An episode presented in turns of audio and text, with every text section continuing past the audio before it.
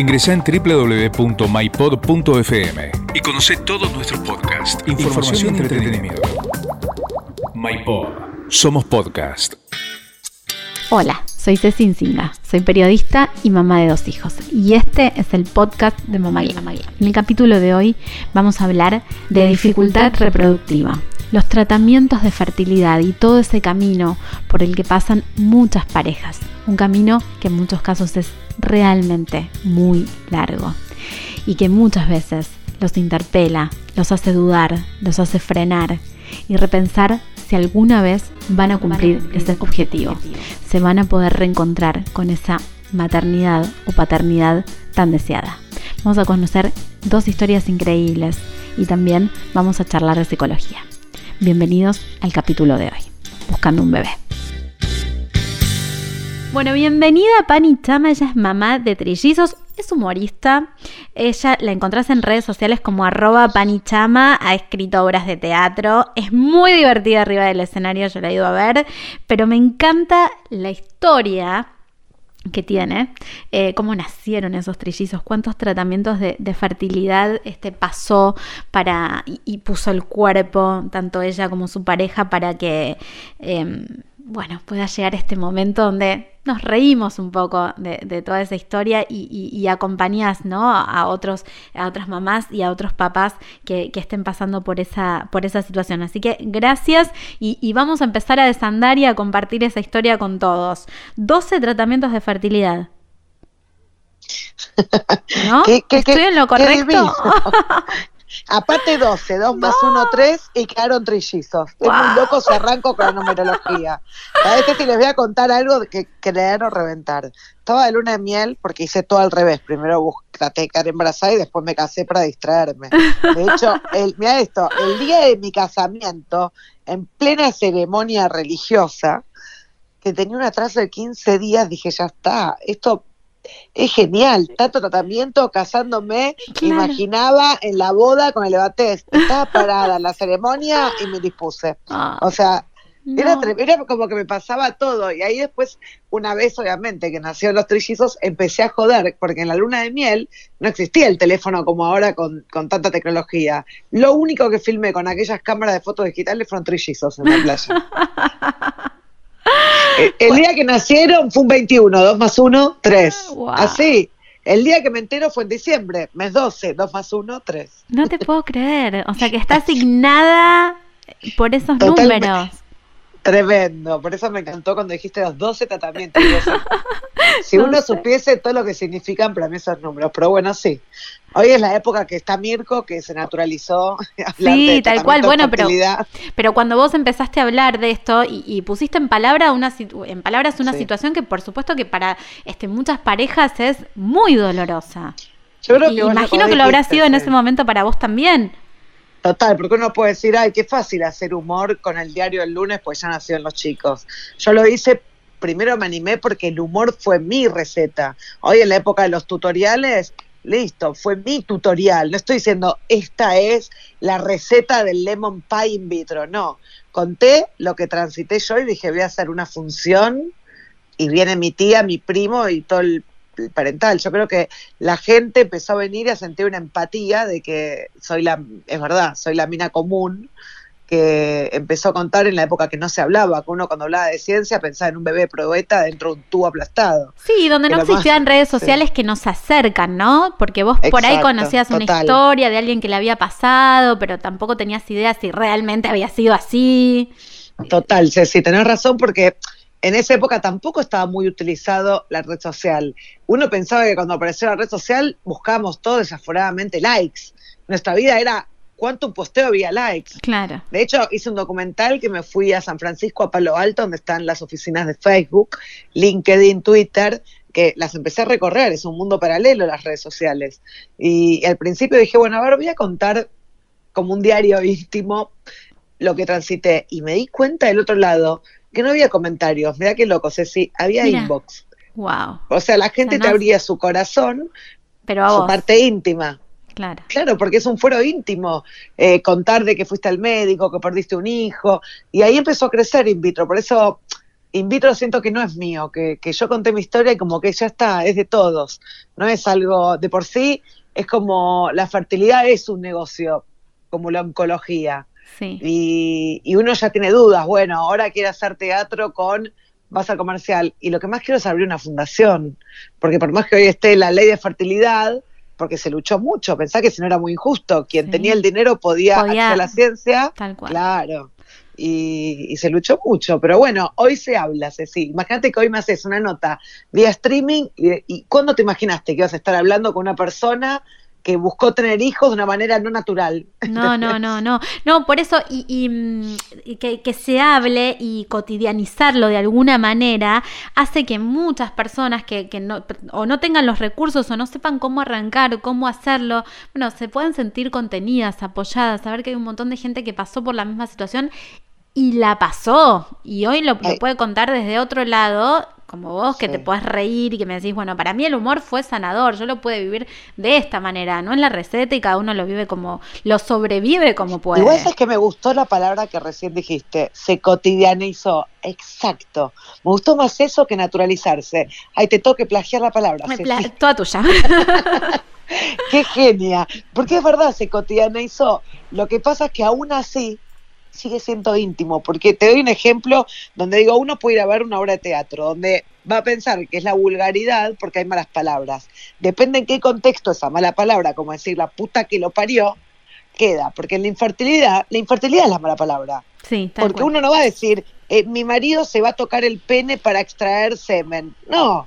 Bueno, voy a estar en un periodo de espera y cuando no quede embarazada voy a decir, oh, el embrión no prendió. Voy a decir la puta madre que lo parió. Sí, Entonces, en realidad, es como en este unipersonal te muestran que la mala palabra es la infertilidad. No es decir, paja, ovulación, extracción de óvulo, o sea, porque es la invasión a la, a, a la intimidad sexual, o sea, tu parte íntima. ¿Te acuerdas cuando te decían no muestres la bombacha, no muestres la bombacha? Bueno, y acá la tenés que mostrar todo el tiempo. no, sacátela directamente. Y ya que el hombre hable, porque de por sí el hombre, una cosa es que el hombre hable de mina, de solpere, lo que quieras. Pero otra cosa es cuando el hombre te tiene que decir, ustedes creen que tocarse el, el miembro y ya está. No, hay hombres que tienen que ir a una clínica donde el inodoro está calentito, donde no es la fantasía que todos creen que hay un- una mina bailando en el caño o lo que sea y te traen el frasco. Es su intimidad también. Hay una secretaria que te dice, como cuando te vas a sacar sangre, Sí. ¿quién está para la extracción de semen, por favor? Y todos la Todos se esconden. claro. Lo que le pasa a la familia alrededor de una pareja que está este, buscando o que está en medio de un tratamiento de fertilidad hace muchas veces que se vuelva súper tabú el tema. A veces no sabes si preguntar, si no preguntar. Los humores van cambiando. Por supuesto que cuando se va in- en el tiempo el tratamiento no se concreta, se hace muy difícil para todos y desde adentro es difícil y desde afuera también. Ahí te digo, eh, me dan ganas de anotar, estás muy, estás muy inteligente. Es, es raro. No, el es- entorno, es creo que el entorno, no, porque quería anotarlo en la agenda que siempre llevo a mano. El entorno es un gran tema, porque empezás con un murmullo de no toquen el tema, no toquen el tema embarazo, no toquen el tema eh, hijos, nada, hablen cualquier cosa.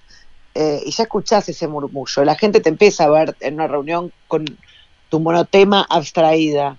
La- después empiezan, cuento o no cuento si estoy embarazado o no, el entorno. Y a la vez empiezan los consejos bien intencionados, andate de viaje, es de la cabeza, tome, pero a la vez quieren contener, pero no saben cómo. Y tal vez empiezan, no, porque una amiga de una amiga, una conocida de una tía, no sabes. Tenía 58 mil años, pero una vez en la decimoquinta quedó. Porque a la vez Sí. quieren contener, y es como vos dijiste, es el no saber cómo, porque es muy delicado el tema. Tal cual, y meter la pata. Y meter la pata, exacto. Es, es- el entorno que realmente quiere tiene que es tiene miedo de meter la pata. ¿Te diste- cual. ¿Sentiste en algún momento que estabas a punto de darte por vencida, Pani? Sé que muchas veces me lo preguntaron, creo que no. No. No, pero es- lo tengo re seguro. No recuerdo, o sea, recuerdo decir no puedo más, no puedo más, que me parecía insalubre, me pellizcaba diciendo mañana me despierto y sé que esto no, no pasó. ¿Viste cuando te decís, me duermo y mañana me despierto? Y es como una película, un Matrix. Y, pero no, no, tengo muy seguro que jamás en mi vida dije, después el momento era un desafío, dije, a mí no me va a poder. Voy a llorar, o sea, me, me salvó el humor, voy a llorar, me voy a permitir, tengo de hecho la marca, porque me hice un corte en la frente pegándome contra el volante del auto. Mm. Había perdido un embarazo y, no iba por raspaje. Me acuerdo que tenía un dolor, estaba en la cola de Nextel. Cuando estaba en Nextel, ahí haciendo la fila, y dije, le dije a mi amigo Octavio, ay, llévame a casa, llévame a casa. Era una contracción y me cayó una pelota rosa, un chicle masticado, que yo decía, esto es el bebé, esto es el bebé.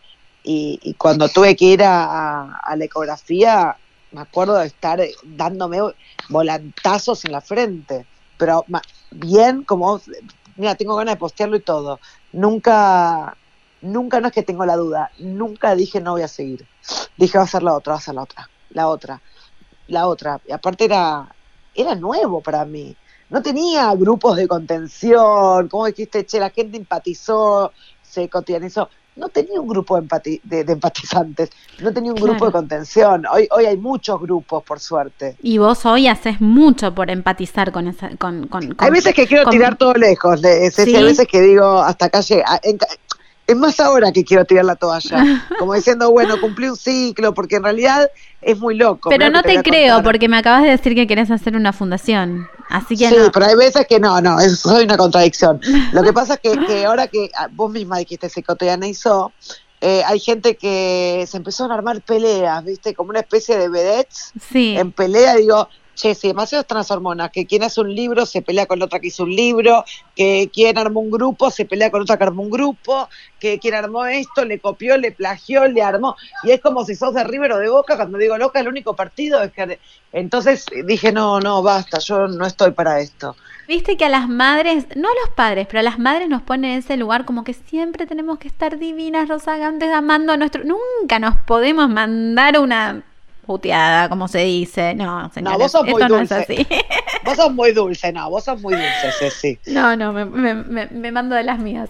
No, pero encima pensé que tenías 18 años. Yo 18. ¿Cómo voy a hablar de fertilidad? Esta nena tiene 18 años, me da voz de nena, me encanta. Dos hijos tengo, así que imagina, ya, los 18 los dejé allá atrás, lejos en el pasado. me encantaría, ¿eh? No, son chiquitos. ¿De qué edad tenés tus hijos? Cuatro y uno y medio.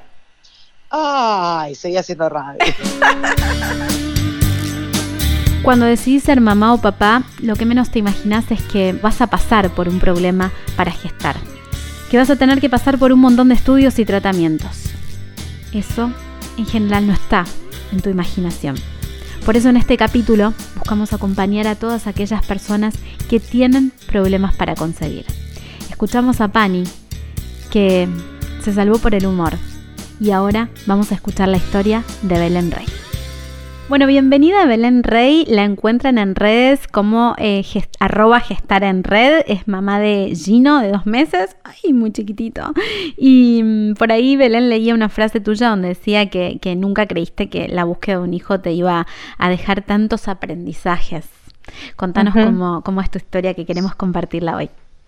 Bueno, mira, yo en 2017 tomamos la decisión con mi compañero de empezar a, buscar un, hijo eh, y la verdad es que, bueno, al principio la búsqueda eh, la empezamos a transitar como cualquier pareja, eh, pensando, digamos, tener resultados no tan instantáneos, pero dentro de todo llevaron algunos meses. Y bueno, los meses fueron pasando y el debate positivo nos llegaba. Al año y medio de estar buscando, decidimos hacer una primera consulta. Eh, yo fui a mi ginecóloga y ella me dijo como que era joven, que busque durante dos años, que no había apuro y demás. Eh, esperé un par de meses más y ya después, como seguía sin tener resultado, eh, contacté a un especialista en fertilidad y ahí empezó el camino, digamos, de los estudios y de los tratamientos. Eh, bueno, empezamos a hacer los estudios tanto yo como, como mi marido. La verdad es que costó identificar las causas que nos causaban esta subfertilidad. Eh, y, bueno, hicimos, pasamos por cuatro inseminaciones artificiales, eh, tres de las cuales fueron sin estimulación, una con estimulación, eh, y después tuvimos que pasar, bueno, en una de las inseminaciones artificiales quedé embarazada, pero lo terminé perdiendo a las pocas semanas de gestación. Eh, y bueno, después pasamos a un tratamiento de alta complejidad, una fecundación in vitro, eh, en donde ya en la primera transferencia de embrión quedó, prendió y bueno, acá está Gino con nosotros. Ese es como un gran resumen de, del tratamiento. Donde nos contás que pusiste el cuerpo y el alma muchísimo, ¿no? Porque en tu relato son varios años. Eh, donde no, no todo funcionó al principio. No, fue un camino de mucho aprendizaje, de mucho crecimiento, pero también lleno de frustración, de tristeza, de momentos de bronca, eh, de poner mucho el cuerpo, sobre todo las mujeres. Eh, la verdad es que estás todo el tiempo sometiéndote a estudios que son muy invasivos, en donde tampoco sabes los resultados, y es todos los meses esperar los 14 días para ovular, los 14 días a ver si te viene, si no te viene, siempre con esa chispita, esa ilusión de, bueno, este mes va a ser, y cuando te viene eh, es muy difícil poner en palabras el vacío que sentís y la desilusión, la tristeza de decir, ¿por qué a mí? Eh, eh, ¿Cuándo va a llegar? ¿No va a llegar nunca? Te agarra como una desesperación y una desesperanza también que, es muy profunda, porque decís, bueno, estoy haciendo todo y, y, no llega, que, ¿por qué? y paralelamente ves como tu entorno eh, un montón de personas que quedan embarazadas como si nada. Y lamentablemente muchas veces te da bronca también eso, por más de, mm, yo sobre todo en el último tiempo que me estaba sometiendo a los tratamientos de alta complejidad, con el cuerpo muy, muy involucrado, eh, viste, me enteraba de noticias de embarazos así espontáneos de un mes o no lo busqué y llegó, y, me da una tristeza y una bronca que no me podía poner contenta por el otro siquiera. Eh, y te sentís hasta mala persona, porque si yo no soy así, pero era inevitable sentir eso, ¿viste? Porque estabas pasando por todo un, proceso que era muy intenso, muy intenso. ¿Cómo manejaste esa situación? ¿Cómo lograste salir de ahí, de ese lugar de, bueno, no, no, no poder ponerte contenta por el otro, tampoco estar contenta con vos misma? Imagino que es este, un, lugar de, de mucha frustración. Mucha.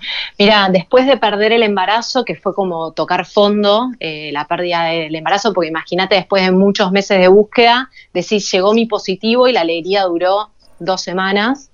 Eh, ahí empecé terapia eh, con una psicóloga perinatal, que es especialista en acompañar procesos de fertilidad, que la verdad para mí fue clave el acompañamiento de mi psicóloga.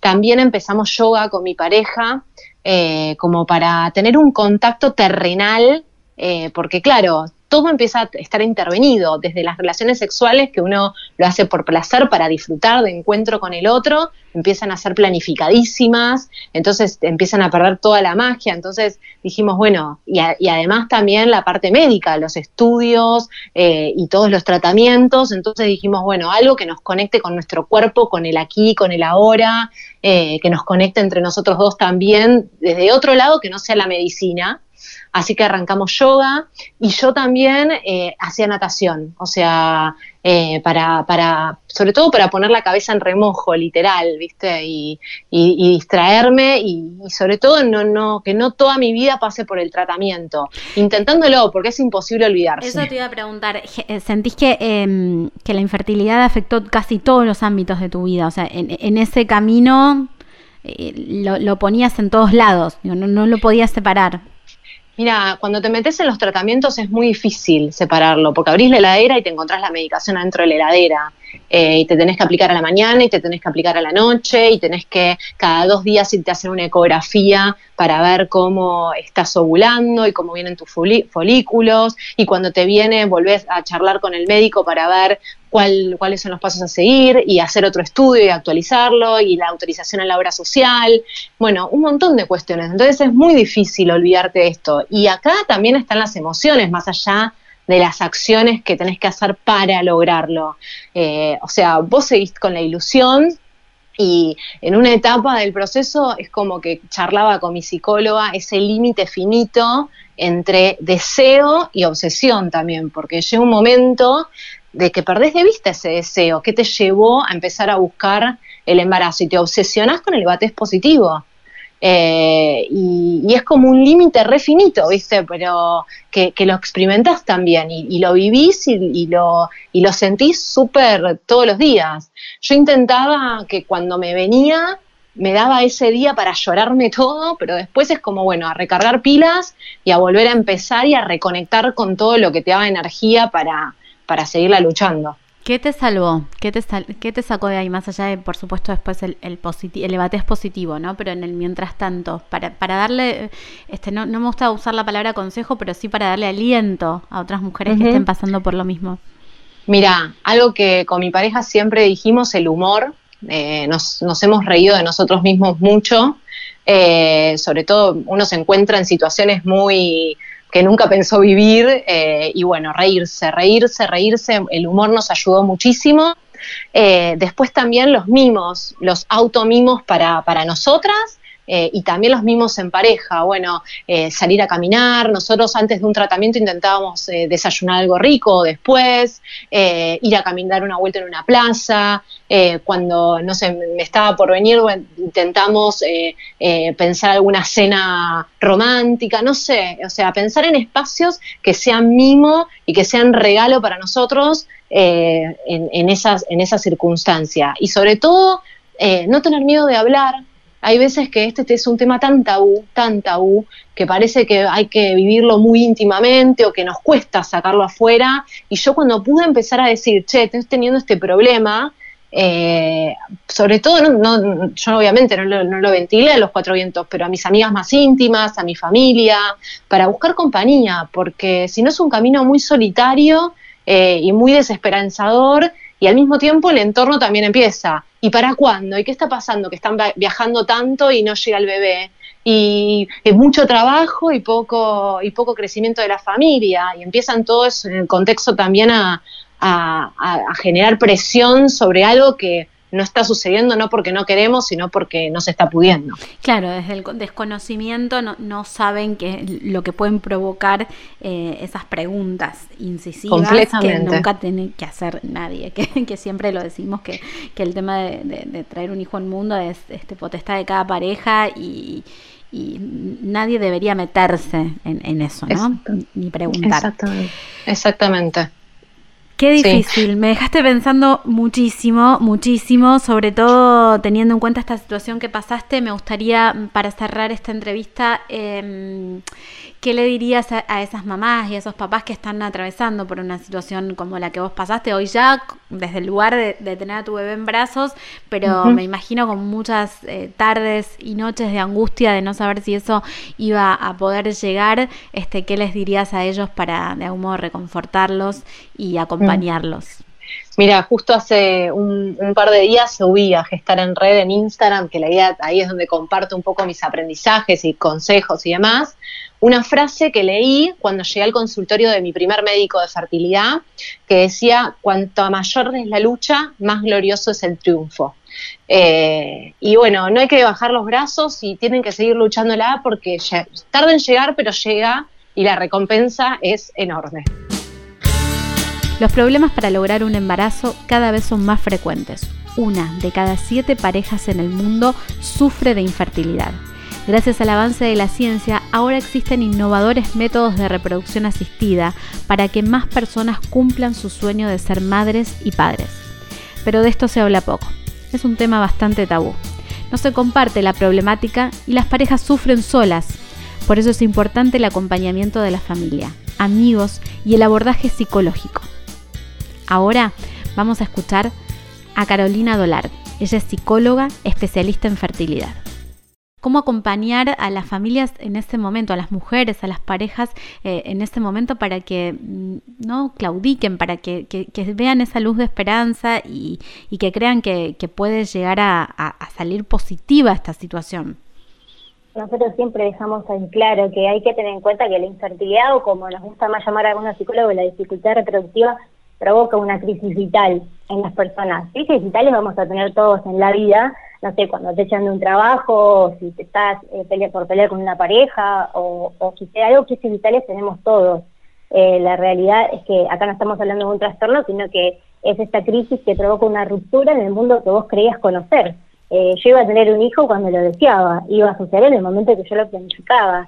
Y esto genera una frustración muy grande en las personas. Por eso nosotros venimos un poco a acompañar a estas parejas para alojar ese dolor o ese sufrimiento eh, que comienza cuando uno comienza la búsqueda y este bebé no llega, ¿no es cierto?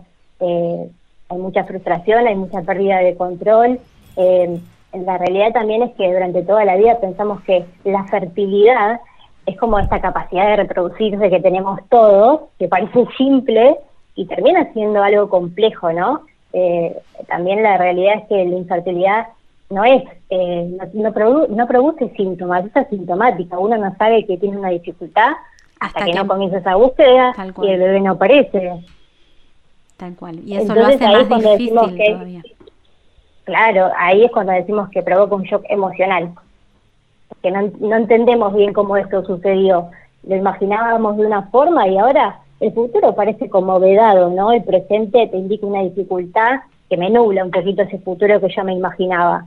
¿Qué pasa desde el entorno, desde el ámbito familiar? ¿Cómo acompañar a esa pareja que está transitando por, por este camino de la dificultad reproductiva? Bueno, esa, esa pregunta también es muy buena porque la realidad es que hay mucho aislamiento social cuando uno ni siquiera comprende bien qué le pasa a uno mismo, cuesta mucho relacionarse con un otro. Porque incluso también, dependiendo de la edad de la persona en tratamiento, eh, las amigas se empiezan a embarazar, las cosas empiezan a suceder y uno se siente ahí como pausado. Eh, nosotros siempre dejamos en claro que no existe siempre maldad del otro lado. Las personas no comprenden y no todas se pueden poner en tu lugar. Por lo tanto, un poco es el trabajo personal para que cada vez duele un poquito menos estos tipos de comentarios como, bueno, relájate que si te relajas quedás, y ya no te de vacaciones, que yo una vez que fui y volví ya quedé. Entonces, hay un aislamiento social, existe, por eso es importante trabajar desde un espacio terapéutico, como para ver qué te pasa a vos con cada cosa que te dicen, que incluso te enoja también. Eh, la realidad es que es necesario poner en palabra de hecho, si vos no te animás, que pasa muchas veces que uno no se anima a hablar porque es un tema muy tabú, gracias a Dios hoy en día, en el 2020 y en el 2013 que está la ley eh, ya en vigencia reglamentada, se habla más de esto y está tomando un protagonismo. Pero muchas veces cuesta, cuesta porque hay prejuicios, cuesta porque por ahí la familia tampoco comprende, pero nosotros siempre decimos, es importante que tengas un espacio para hablar con alguien. No, no es lo mismo obviamente hablar con una amiga que hablar con un profesional, pero vos necesitas un poco alojar ese sufrimiento eh, y poder ponerlo en palabra porque eso es lo que te permite a vos sentirte bien. Y no está como siempre esa pregunta de cómo hago para sentirme mejor. Gracias por habernos acompañado. Escuchamos dos historias increíbles de dificultad reproductiva. La primera, la de Pani, donde nos cuenta cómo a ella la salvó el humor, la segunda la de Belén con su bebé recién nacido ahí en brazos, dos meses nada más. Dos historias que nos demuestran que el camino es largo, difícil, pero que se puede. Y también la escuchamos a Carolina, que nos ayudó un poco para saber cómo transitar ese momento tan complicado. Gracias por escucharnos. Recordá que si querés escribirnos puedes hacerlo a contacto mypod.fm, suscribirte para escuchar los próximos capítulos y también seguirnos en todas nuestras redes sociales. Nos escuchamos en el próximo episodio. MyPod. Somos podcast.